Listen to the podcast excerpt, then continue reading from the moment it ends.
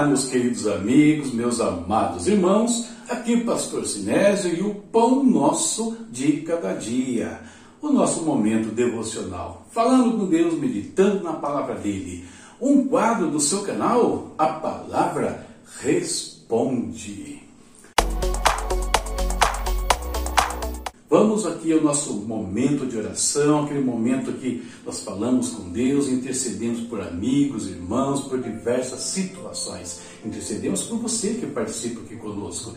Eu não te conheço, não sei quem é que está aí nesse instante comigo, mas Deus sabe e o Espírito de Deus que conhece todas as coisas vai interceder por nós agora, por tudo que nós apresentarmos com gemidos, diz a palavra, inexprimíveis. Falemos com o Pai.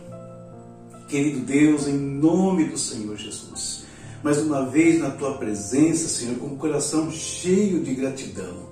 Gratidão pela vida, pela proteção, pela provisão, pela tua misericórdia, Deus.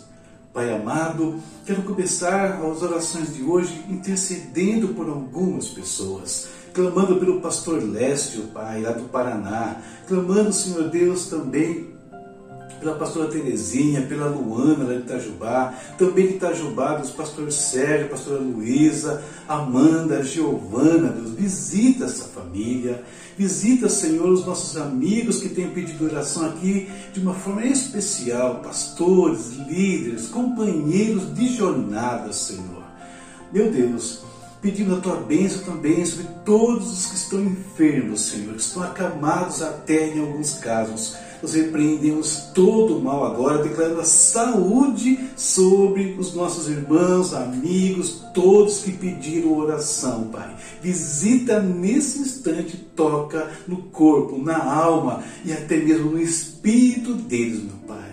Em nome de Jesus. Deus, queridos, temos orado, clamado também sobre todos que estão enredados nos vícios. Quebra todo o laço de Satanás laço por meio de bebidas, de drogas, imoralidade, jogos, caiam por terra, Senhor.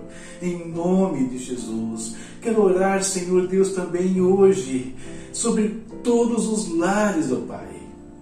Lares, Deus, onde não sabemos, às vezes muitos não veem, mas ali tem pessoas sofrendo, tem mulheres sofrendo, tem filhos sofrendo nas mãos de homens cruéis. Deus tenha misericórdia desses lares, ó Pai. Visita, Deus. Traz à tona toda injustiça, toda maldade, crueldade, meu Pai. Em nome de Jesus nós oramos. Peço, Senhor, que o Senhor guarde o nosso Brasil, livra, Senhor, de todo o mal, quebra todo o principado da corrupção, do engano, da violência, da maldade Deus querido, da cegueira espiritual, sara esta nação, meu Deus. Em nome de Jesus, oramos pela tua igreja, reveste, Senhor, os pastores, líderes, membros de uma graça renovadora a cada dia, para que eles sejam relevantes, eles façam uma diferença no nosso Brasil. Em nome de Jesus, Pai querido. Apresento também todos os irmãos e amigos que têm causa na justiça. Ajuda, Pai. Desata, Senhor, esses processos, meu Deus. Em nome de Jesus. Em nome de Jesus, meu Pai. Fala conosco por meio da tua palavra que meditaremos agora. Em nome de Jesus. Amém. Leitura de hoje foi Lucas capítulos 18 ao 21. Eu quero ler com vocês Lucas 18, versículos 35 ao 39, uma história bem conhecida. Ao aproximar-se de Jesus de Jericó, um homem cego está sentado à beira do caminho pedindo esmola.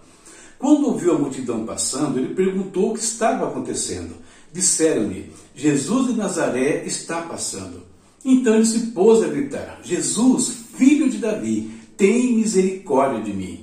Os que iam adiante o repreendiam para que ficasse quieto, mas ele gritava ainda mais: Filho de Davi, tem misericórdia de mim. Tema da nossa reflexão hoje: seis elementos que conduzem ao milagre. Precisa de um milagre na sua vida? Ouça bem, preste atenção nesses seis elementos que eu quero falar com vocês hoje. A cura desse cego ali no caminho de Jericó é um evento emocionante que toca nos nossos corações toda vez que nós lemos esta passagem. Basta ler com atenção e você vai também ser tocado aí no seu espírito. Um evento que mostra que nada é impossível para Deus. Ele pode fazer qualquer coisa. Jesus pode fazer qualquer coisa na vida de alguém. E esse milagre, ele tem elementos comuns que nós podemos identificar em praticamente todos os milagres que achamos nas Escrituras ou nos Evangelhos mais especificamente. Mas quais são estes elementos? O primeiro é atenção.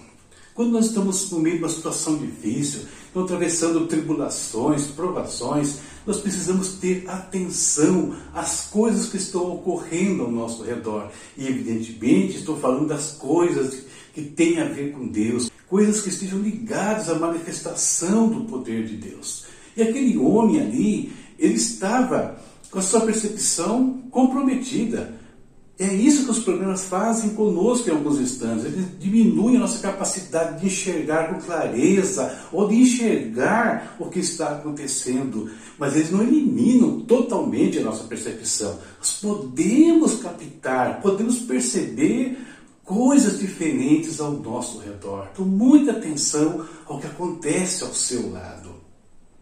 Segundo ponto, informação. Perceba que o cego ele quis saber ali o que estava acontecendo. Ele não, não, ele não somente estava atento, mas quis saber exatamente o que estava ocorrendo ao seu redor. E esse é um ponto importante, por quê? Porque o mover de Deus pode estar acontecendo muito perto de nós. Deus pode estar mais perto do que nós imaginamos. Então, estamos precisando de uma ação de Deus, percebemos alguma coisa diferente acontecendo na igreja, acontecendo na vida dos irmãos. Procura saber o que Deus está fazendo, o que está havendo ali. Pode ser que tenha a ver com o seu milagre também. Terceiro ponto, conhecimento. Aproveite todas as oportunidades para aprender sobre Deus, sobre Jesus, sobre o Espírito Santo, sobre a palavra de Deus porque nós não sabemos quando precisaremos desse conhecimento. Então, entender quem é Jesus, Bartimeu sabia que ele era o Messias. Tanto é que ele se dirige a Jesus de uma maneira muito específica, filho de Davi. Ou seja, ele sabia que o Messias era chamado filho de Davi. Ele sabia com quem ele estava falando e, consequentemente, sabia o que ele podia fazer, não somente por causa das Escrituras, mas porque certamente este homem já sabia dos milagres que Jesus estava fazendo, das obras dele na, ali naquela região. Então, conhecimento é muito importante. O quarto, dependência. Filho de Davi, tem misericórdia de mim. Ou seja, ele não está baseado na sua justiça, nos seus méritos, está baseado na bondade de Deus, na misericórdia de Deus. Nós precisamos sempre depender do Senhor. Quinto ponto, clamor. Não adianta atenção, informação, conhecimento, dependência se eu não abro a minha boca. Clamar, derramar o nosso coração na presença de Deus, persistirmos nisso, né? Esses capítulos que nós lemos hoje aqui, se você leu, você percebeu que fala de persistência também. Então temos que perseverar em oração. É o que o Paulo fala em Romanos 12, 12. Perseverar na oração sempre. Né? E a porta vai se abrir, Deus vai nos atender no momento certo. Então, clamor, ele está ligado ao último ponto que é a fé. Quem clama é porque crê que aquele a quem ele clama pode atendê-lo. O cego tinha convicção que Jesus poderia mudar a realidade dele. E a fé, a fé vem pelo ouvir e ouvir da palavra de Deus. Nos ensina o apóstolo Paulo o conhecimento que Bartimeu tinha da palavra de Deus, a relação que ele tinha com a palavra de Deus agora frutificava em fé na vida daquele homem. Ele conhecia a palavra, essa palavra estava guardada no coração dele e agora ele pratica essa fé. Tanto que Jesus lhe diz, né? Vai, a tua fé te salvou. Então, esses seis pontos importantes para quem está precisando de uma intervenção sobrenatural de Deus em qualquer área da sua vida atenção, informação, conhecimento, dependência, clamor e fé. Tudo isso faz parte um milagre, tudo isso nos ajuda e nos leva até o milagre. Nós precisamos de Deus em qualquer tempo. Deus está atento às nossas orações e nunca vai falhar conosco. Basta que nós o procuremos. Deus está atento às nossas orações e não falhará para conosco. Basta que nós o procuremos. A palavra de Deus fala: fiel que o prometeu, o qual também o fará. Josué disse, já citei isso aqui várias vezes, né? Nenhuma das palavras que o Senhor nos disse caiu por terra. Deus cumpre a palavra dele, queridos. Nós só precisamos, então, como eu disse, nos achegarmos a Ele. Ok? Essa é a nossa meditação para o dia de hoje. Que Deus te abençoe, abençoe a sua casa, a sua vida e a sua família. Leitura para amanhã, Lucas capítulos 22 ao 24 e fechamos o terceiro livro do Novo Testamento, o terceiro Evangelho. Terminando aqui, queridos, está aí meu site no Hotmart, onde você encontra os meus livros digitais, meus cursos online. Coisas que você pode usar no seu computador, no seu tablet, no seu laptop. E hoje, já que falamos de fé, quero apresentar para vocês aí a Epístola aos Hebreus, onde tem um capítulo dedicado à fé. Esse é um comentário bíblico, versículo por versículo, que pode ajudar muito a crescer na graça e no conhecimento de Jesus Cristo. Perceba que o custo é baixo, né? e com isso você pode investir na sua vida e também investir no nosso ministério. Tem mais recado no final. Deus te abençoe e até a próxima, se Deus quiser. Tchau, tchau.